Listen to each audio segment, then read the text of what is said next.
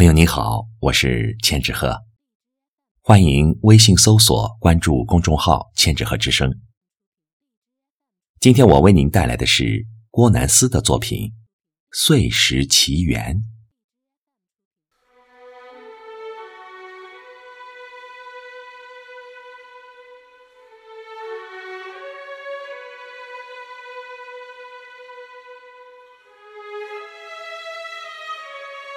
我第一次在伦敦买到的屋，为了斩除后花园的过多树木，是我创造了树根雕刻。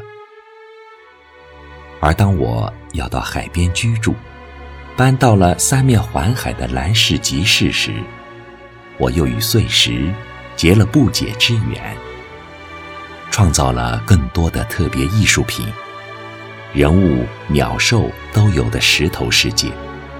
而且是每物都有个性、民族性，一个多姿多彩的奇幻世界。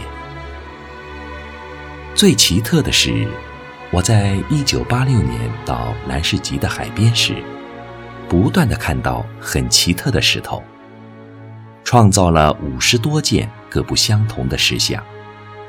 但其后的日子里，每到海滩散步。总没有找到可取之材，大概海洋认为他送给了我这几十件的珍贵的礼物已经够了，不能永无止境地供给我一个人有价值的、引起灵感的东西。我自己也觉得满足了，还是把时间奉献我的主要工作——绘画和舞弄文笔吧。未在兰氏集定居前，我与我的丈夫曾花了一年多的时间到英国各个著名海岸城市去寻找理想的家屋，所以，我选取的第一块石头并不在兰氏集，而是在康发现的。但我在其他的海岸发现的可取的石头并不多，两三块而已。主要的地方是蓝世纪。卵石和碎石有长远的历史，有不知漂游了多久和被冲击过、被打破了多少次数，又不知道每块石头的来自何方。我发现了捡起回家的石头，都是与我有缘的，我十分爱它们。自己收藏着，从来没有出卖的念头。现在出版这本书，与大家共赏。圆滑的卵石包着白垩的碎石，一堆堆、一片片，点缀着海滩。当它们密密地挤在一处，谁也不显出个性，实难辨别。它们的千姿百态。蠢蠢欲动，也看不出是个什么样的世界。一大片沙滩，一大堆卵石碎石，平凡渺小，是廉价的建筑材料，只配给孩子们玩弄，任人践踏。但每一块石头都有不同的出处，不同的年龄，不同的遭遇，不同的重量。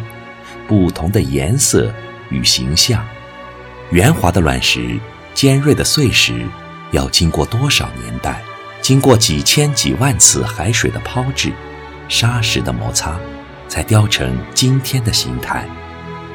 他们跟着波浪访问了多少海岸，没有人知道。谁要去管微不足道的石头？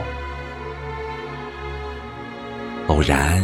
潮水把石头抛散，在湿沙上露出了浓艳惹人爱的色彩，斑纹也特别清晰。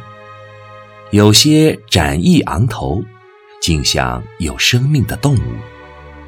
身形的左曲右弯，或升起，或凹陷，都那么富节奏感，有美好的韵律。铺满整个海滩的、难以辨认、蠢蠢欲动的、呼之欲出的石头，是多么的引人入胜，百看不厌呐。天天给游人践踏的卵石、碎石，在我手下变成了使人深思的艺术品，有时多么的不可思议呀！